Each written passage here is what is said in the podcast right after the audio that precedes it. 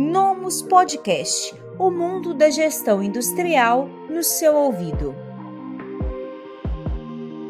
Olá, seja muito bem-vindo a mais um vídeo Palavra de Especialista do blog industrial da Nomus. Eu sou a Rafaela Barreto, aqui comigo está o Alan Amaral. O Alan é matemático, é chefe do serviço de metrologia da Fiocruz, da unidade Farmanguinhos, e nesse vídeo você vai descobrir mais sobre a metrologia industrial e como ela impacta a sua fábrica. Obrigado. É, vamos começar desde o início. Afinal, o que é a metrologia? O que estuda essa ciência, Alain? Então, a metrologia é a ciência das medições. Na metrologia, nós estudamos todos os fatores que interferem no resultado de uma medição, a forma de como medir e uma das coisas mais importantes que é a determinação da incerteza de medição associada ao processo de medição que a gente realiza. E no caso, a metrologia é uma ciência que pode ser aplicada a diversos segmentos, correto? Certo, correto, é isso mesmo. Ela vai perpassar em qualquer área do conhecimento em que você tenha uma medição, você precise medir alguma coisa, a metrologia está lá. Alan, a ciência da medição ela pode ser aplicada é, em outros segmentos que não apenas o industrial, apesar da gente falar bastante sobre a metrologia industrial aqui nesse vídeo. É, existem outros tipos de metrologia, como também a metrologia legal, a metrologia científica. Você pode explicar para a gente um pouco melhor as diferenças desses três campos? A metrologia ela é dividida hoje em três grandes partes: a metrologia legal, a metrologia industrial e a metrologia científica. A metrologia legal é o ramo da metrologia que se dedica às transações comerciais. Então, é onde as pessoas veem muito a questão do Imetro, né? de verificação de bombas de combustíveis, é, verificação de balanças em mercado. Então, essa é a parte da metrologia legal, que também se envereda um pouquinho pela área da saúde. Então, quando você tem a verificação de esfigmomanômetros, esses instrumentos de pesagens vinculados à área da saúde, é o ramo da metrologia legal. A metrologia científica é a área da metrologia que vai se dedicar ao desenvolvimento da ciência metrologia enquanto ciência pura, né? O desenvolvimento de novos padrões, de novos métodos de medição para diminuir incerteza e, e se ter um resultado cada vez melhor. A metrologia industrial é o que está aí por dentro das indústrias, né? é a aplicação direta dos instrumentos de medição que a gente tem na medição dos nossos processos de fabricação, sejam eles quais forem. E especificamente sobre a metrologia industrial, ela pode ser aplicada a qualquer mercado da indústria ou a mercados específicos? Não, qualquer mercado da indústria. Se você tiver uma medição, por exemplo, Hoje eu trabalho numa indústria farmacêutica.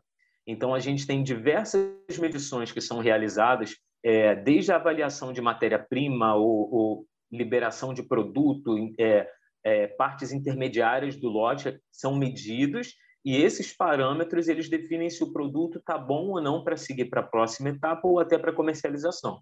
Então, a indústria farmacêutica é uma. Você tem indústria química, é, área de petróleo, área alimentícia, a área mecânica, a indústria automobilística. O que vai diversificar é, é, é, a área de conhecimento em que aquela medição é utilizada. Numa indústria automobilística, talvez eu não vá ter uma medição relacionada à química, pH, condutividade, mas eu vou ter uma medição muito na área dimensional, tamanho de peça. Já numa indústria química alimentícia, eu já tenho muito pHmetro, condutivímetro, às vezes turbidímetro, e aí a metrologia ela vai se, se adequando àquilo que eu preciso medir.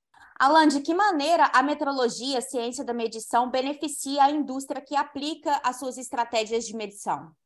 Então, a metrologia é uma ciência relativamente nova, mas ela vem atender a uma demanda de produtividade. Né? Antigamente, você podia fabricar alguma coisa sem você ter o real conhecimento de, de dimensão, de especificação.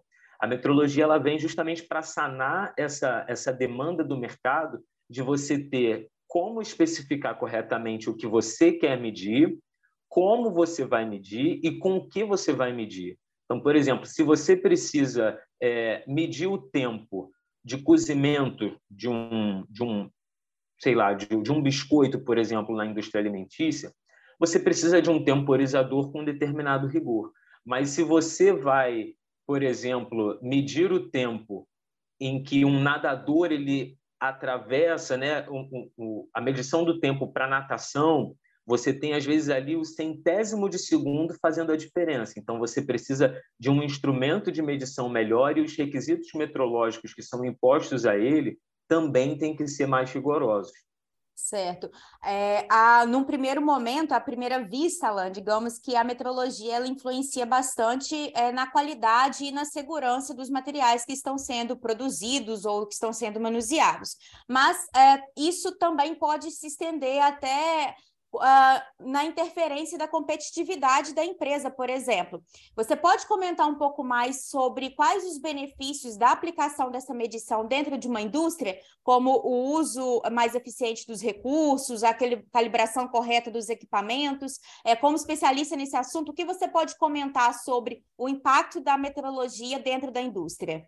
Então, uh, quando você conhece o desempenho de um instrumento de medição, né? Por exemplo, vamos supor uma balança, você tem balanças de diversos tipos e às vezes você pode ter uma mesma balança utilizada em diversas finalidades. Quando você calibra esse instrumento de medição, que é uma é uma das áreas a metrologia não se restringe à calibração, mas é uma das áreas em que ela é mais conhecida, né, a calibração de instrumentos de medição. Quando você calibra e conhece o desempenho de instrumentos de medição, você tem o poder de decidir se aquele instrumento ele está apto ou não para aquela atividade. E aí, com base nisso, você pode reduzir a tua perda de processo, porque se você tem um instrumento que ele tem um erro acima do critério que você precisa, você pode gerar produtos fora de especificação por aprovar uma coisa que não estaria aprovada. Então, vamos supor que eu tenho, sei lá, uma indústria que fabrica é, parafuso. E aí você tem uma parte dimensional muito rigorosa, porque o parafuso ele tem que encaixar perfeitamente na rosca. Esse controle dimensional, se ele é feito com um instrumento inadequado ou com um erro um pouquinho maior do que eu admito, e daí a importância de a gente definir nesse processo a tolerância do instrumento que realiza essa medição, eu posso aprovar um parafuso que ele tem uma dimensão um pouquinho maior do que deveria, porque eu não estou considerando o erro daquele instrumento que mede esse tamanho. E aí, quando chega lá na frente, o parafuso ele não vai encaixar perfeitamente na porca, e aí eu vou ter um problema de reprovar lá no final um produto não conforme por conta de uma falha no meu processo de medição. Dessa forma, a metrologia contribui. Eu conheço o desempenho do instrumento, eu conheço bem o erro dele, e aí eu consigo utilizar esse instrumento para fazer medições corretas dentro do meu processo e minimizar as minhas perdas. Alan, certa vez eu ouvi uma, uma frase de um especialista dizendo que a metrologia ela serve, ela tem o papel de evitar que o produto ruim seja aprovado e que o produto bom seja rejeitado. Você pode comentar essa colocação com a sua opinião? Tá, perfeitamente. A metrologia ela de fato tem esse papel. Porque quando a gente avalia um instrumento de medição, né, o instrumento de medição, quando ele é calibrado, a gente define que testes são necessários para avaliar o desempenho dele. E aí tem testes que são exclusivos de uma classe de instrumentos, tem testes que são comuns a todas as classes, por exemplo, independente do instrumento que eu calibro, eu sempre vou avaliar a repetitividade dele, mas tem testes que são específicos para cada um. E aí, quando eu faço essa avaliação e defino que um instrumento ele de fato está bom, eu garanto que aquilo que eu vou medir com ele, se estiver bom, está de fato bom, se estiver ruim, está de fato ruim.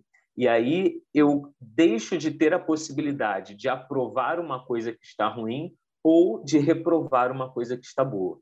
Alan, dentro da fase de criação, desenvolvimento, depois fabricação de um produto, em quais desses pontos, em quais dessas fases a metrologia pode estar presente dentro da indústria? Em todas as fases.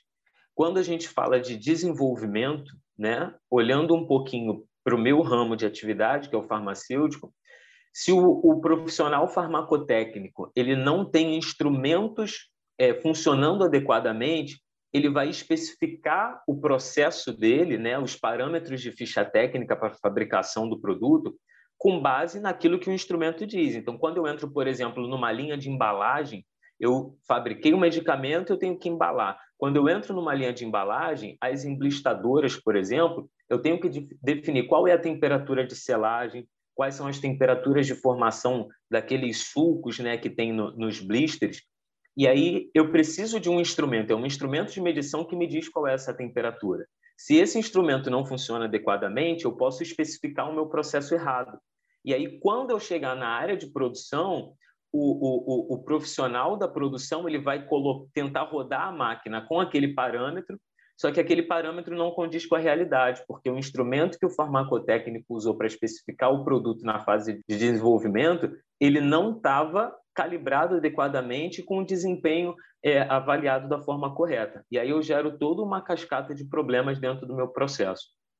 Alan, não é só a questão do uso eficiente do, do, dos insumos eh, e nem apenas também do uso devido do, do equipamento em si, tem também o atendimento a normas eh, que muitas indústrias precisam seguir, como você já comentou, principalmente alguns segmentos, como químico, farmacêutico, alimentos, por exemplo. É, e isso, claro, que se estende para outros segmentos também e tem a ver com a segurança, de alguma maneira isso se estende até a credibilidade da indústria no seu mercado. Você pode comentar um pouco sobre como esses três pontos está relacionado com a metrologia e o dia a dia da indústria? Posso sim. Então, vamos lá. Diversos sistemas de gestão, seja ele de qualidade ambiental, geralmente essas normas elas têm sempre um, um, um requisito que trata sobre o processo de monitoramento e medição. E aí ela traz consigo a, a ideia de que os instrumentos que fazem parte desse processo, eles precisam ser calibrados ou, e, ou verificados periodicamente para você garantir que o que você mede com esses instrumentos de fato é, está correto. De fato, você está é, realizando uma medição é, que, que condiz com a realidade daquilo que você tem. Né? Então, por exemplo, quando você olha para o órgão ambiental, o INEA, por exemplo, né? e você tem uma fábrica e você tem uma estação de tratamento. Essa estação de tratamento ela vai é, devolver ao meio ambiente aquilo que passou pelo processo de fabricação e foi tratado.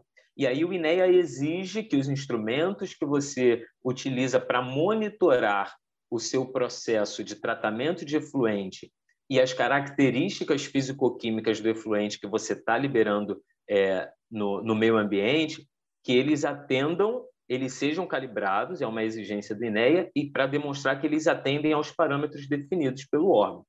É, a área farmacêutica, né, as RDCs, as resoluções colegiadas da Anvisa, seja para medicamento, seja para alimento, elas sempre trazem esse cunho de necessidade de avaliação, calibração periódica de instrumentos de medição, assim como diversos outros ramos. É, e quando você fala da segurança, você tem a segurança do paciente, você tem é, a segurança do profissional que está envolvido ali também. Então, por exemplo, as áreas de segurança, elas precisam periodicamente fazer avaliação de riscos ambientais. Esses instrumentos que eles utilizam para monitorar esses riscos precisam ser calibrados e a metrologia está ali no meio para poder garantir que o que eu estou medindo está de fato condizendo com a realidade dos fatos. E a periodicidade dessa medição ela vai depender do segmento, também do, do tipo de equipamento de processo que está sendo referido, correto? Isso. Existem técnicas estatísticas para a gente é, utilizar para estimar a frequência de calibração de um instrumento, né? E tem coisas que a gente leva em consideração. Então, por exemplo, se eu tenho muitos instrumentos daquele mesmo tipo e eu consigo fazer um rodízio, eu posso ter uma frequência de calibração um pouquinho maior. Agora, se eu tenho pouco, ou se por mais que eu tenha muitos, eu uso muito, a, a, a possibilidade de desgaste ao longo do tempo, se esse instrumento ele é utilizado no, num ambiente que tem uma atmosfera agressiva, então às vezes eu tenho um instrumento que ele mede algum parâmetro que é dentro de uma área onde você tem um tanque com ácido, você tem muitos vapores voláteis que podem contribuir para corrosão ou deterioração desse instrumento de alguma forma, você tem a tendência a diminuir essa frequência de calibração para que, se acontecer de em algum período ele sair fora do, do critério de aceitação que eu tenho definido para ele, que eu faça isso antes de que eu consiga identificar essa falha antes que ela ocorra.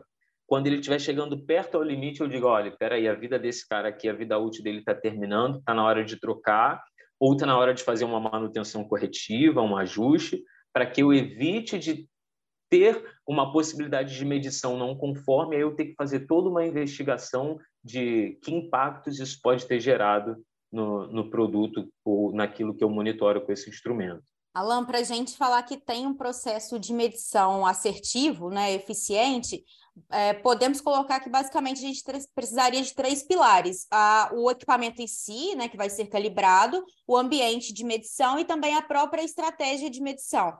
É, como especialista, onde você vê que frequentemente acontecem os erros dentro dessas três fases, esses três pilares? Olha, um pouquinho em todas. Geralmente, é, as pessoas não se atentam muito ao método de medição, né? Muita gente acredita que medir, chega lá, eu medi e acabou. Mas quando a gente calibra um instrumento, né? A gente, é, eu costumo dizer aqui, né? Uma das calibrações que a gente faz é na área de volume. Então a gente calibra vidrarias de laboratório. Né? Quando o, o, o, técnico, o analista vai preparar a solução dele, ele pega, por exemplo, um balão volumétrico, ele é volume e está tudo certo. Para gente calibrar esse balão, a gente usa diversas estratégias e ferramentas, porque a gente precisa garantir que o erro que a gente vai indicar que o instrumento tem é de fato inerente ao instrumento e não ao meu processo de medição. Então, é, o processo de medição ele é um pouco negligenciado. O instrumento em si, às vezes a pessoa acha, ah, eu preciso medir a temperatura da minha sala, mas aí vai depender do rigor com que você precisa. Você precisa medir a temperatura para quê? Ah, é só uma questão para saber se eu estou é, numa região de conforto térmico? É uma especificação. No meu caso, para eu calibrar volume, a temperatura do meu laboratório tem que estar entre 19 e 21. Então, eu, é muito restrito, e aí o instrumento que eu preciso para monitorar isso é um instrumento que tem que ter uma exatidão maior, senão o meu resultado não é adequado. E aí, o terceiro foi o método, foi a, o instrumento, e aí como eu executo essa medição? Às vezes eu tenho um processo bem especificado, eu tenho um instrumento adequado para fazer, mas eu não executo aquela medição da forma adequada. E aí eu tenho um resultado incorreto, a possibilidade de um resultado incorreto. E aí é onde eu tenho é, uma, uma maior dificuldade, porque se o erro é do instrumento, eu consigo identificar numa calibração. Se o erro é uma, a especificação do meu método que foi errada, eu consigo rastrear aquilo ali lá no meu método e comparando com o que deveria ser o ideal. Mas quando eu tenho uma falha na execução, é, é, é algo complexo de eu conseguir verificar, porque eu não, eu não tenho nenhum parâmetro, né, nenhum registro de que ah, eu executei isso da forma errada. Aí é onde entra, de fato, o problema. Pode ser que esse seja um dos pontos, o ponto mais crítico dentre esses três. Sim, eu imagino que geralmente é, essa questão do comportamento e da ação do fazer é, é o que mais é negligenciado ou a maior, maior gerador né, de, de erros possíveis. É, Alan, a metrologia ela está em evolução também, é uma ciência que está em evolução muito, acompanhando os equipamentos novos que vão surgindo, as novas normas e também a nova maneira de se consumir.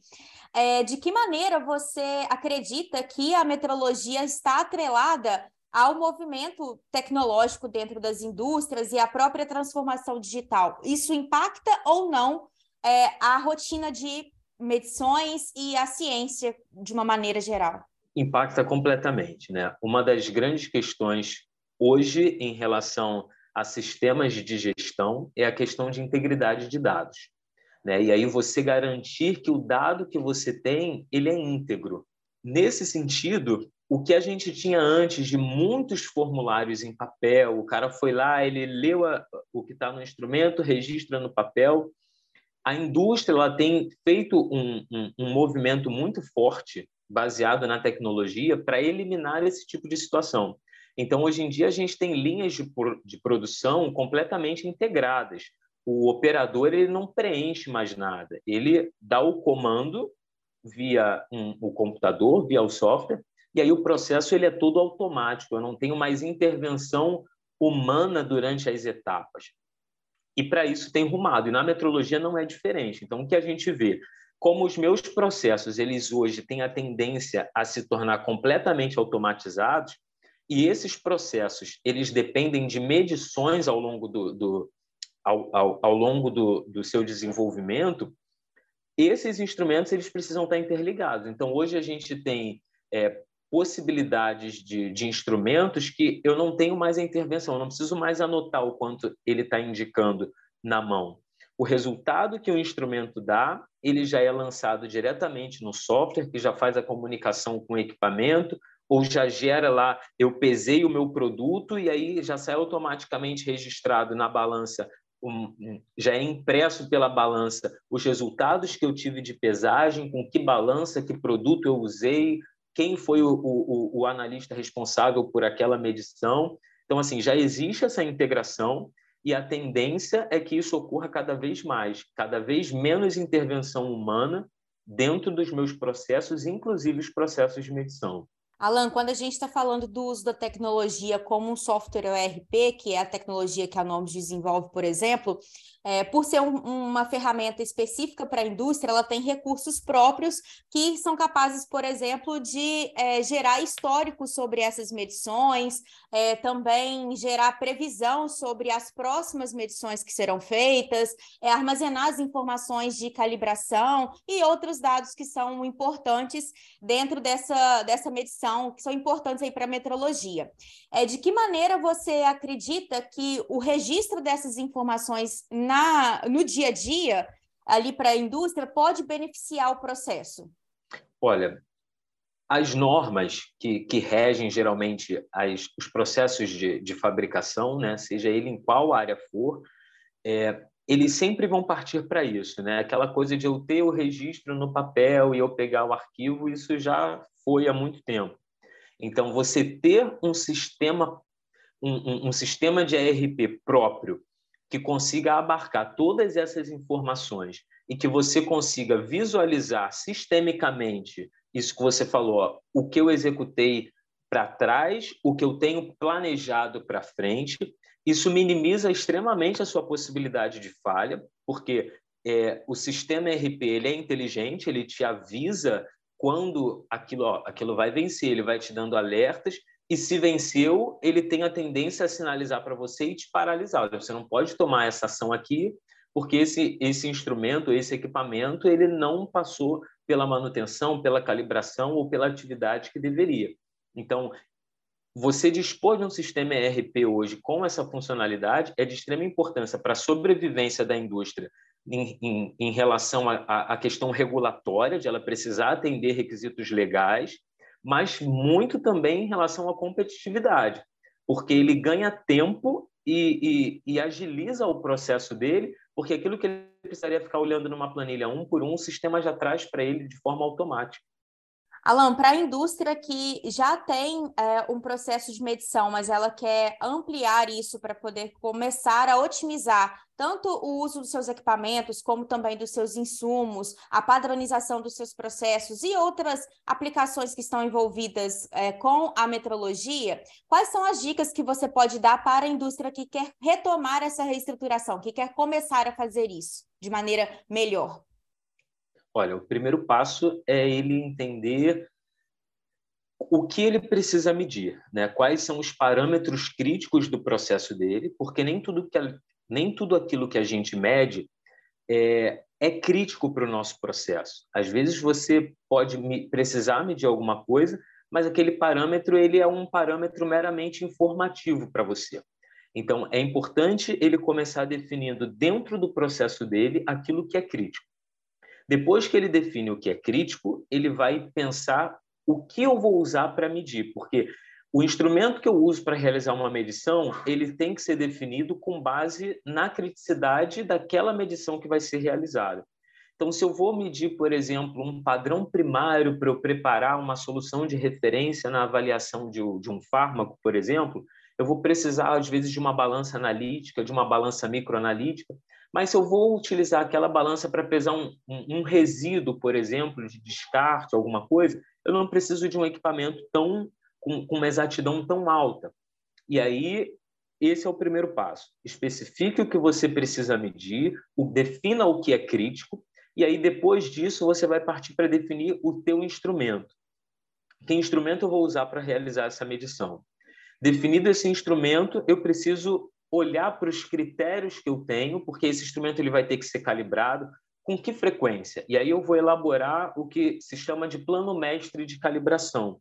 Eu vou descrever ou via um software, um ERP, ou eu vou, se eu não disponho disso agora, eu vou montar uma planilha em Excel, mas eu preciso ter em algum lugar o registro de todos os instrumentos que eu possuo, aqueles que eu controlo e aqueles que eu não controlo, porque até aquilo que não é calibrado periodicamente, ele precisa estar listado e identificado como não controlado. E aí, com base nisso, eu vou definir as frequências de calibração, é, os critérios que eu imponho para aquela calibração, porque calibrar apenas não é suficiente. Eu preciso definir critérios. Se eu não tenho critério definido, eu estou gastando dinheiro calibrando o instrumento. Então, eu preciso saber que uma balança que eu calibrei, ela precisa ter um erro, por exemplo, de mais ou menos 5 gramas. E aí, quando eu mandar ela, essa balança para calibração, o resultado que vem descrito no certificado, eu preciso comparar com esse critério de mais ou menos 5 gramas que eu tenho definido para eu decidir se essa balança continua apta a realizar essa atividade, se eu preciso realizar manutenção ou se chegou o fim dela e agora eu preciso substituí-la por outra. Então, a dica que eu dou é: defina quais são os seus parâmetros críticos. Defina que instrumentos você vai usar para medir esses parâmetros críticos e aí estabeleça o seu plano mestre de calibração. É a lista de todos os instrumentos que você tem e ali você vai definir o que vai ser controlado, que eu vou precisar calibrar periodicamente, que vai ter que ser calibrado e verificado periodicamente. Eu vou precisar definir essas frequências e garantir que aquilo que eu defini vai ser seguido à risca, porque se eu utilizo um instrumento com calibração vencida, por exemplo, eu incorro num desvio, eu tenho uma não conformidade e eu posso ter sérios problemas do ponto de vista regulatório e também sérios problemas no meu processo produtivo, porque se eu uso alguma coisa que não está calibrado, se eu já não conheço o desempenho dele, eu posso estar naquela máxima que você colocou, que você ouviu de, de, de um especialista, né? eu posso aprovar uma coisa que esteja reprovada ou eu posso reprovar algo que esteja aprovado. Sim, ótimo, ótimas dicas, Alan.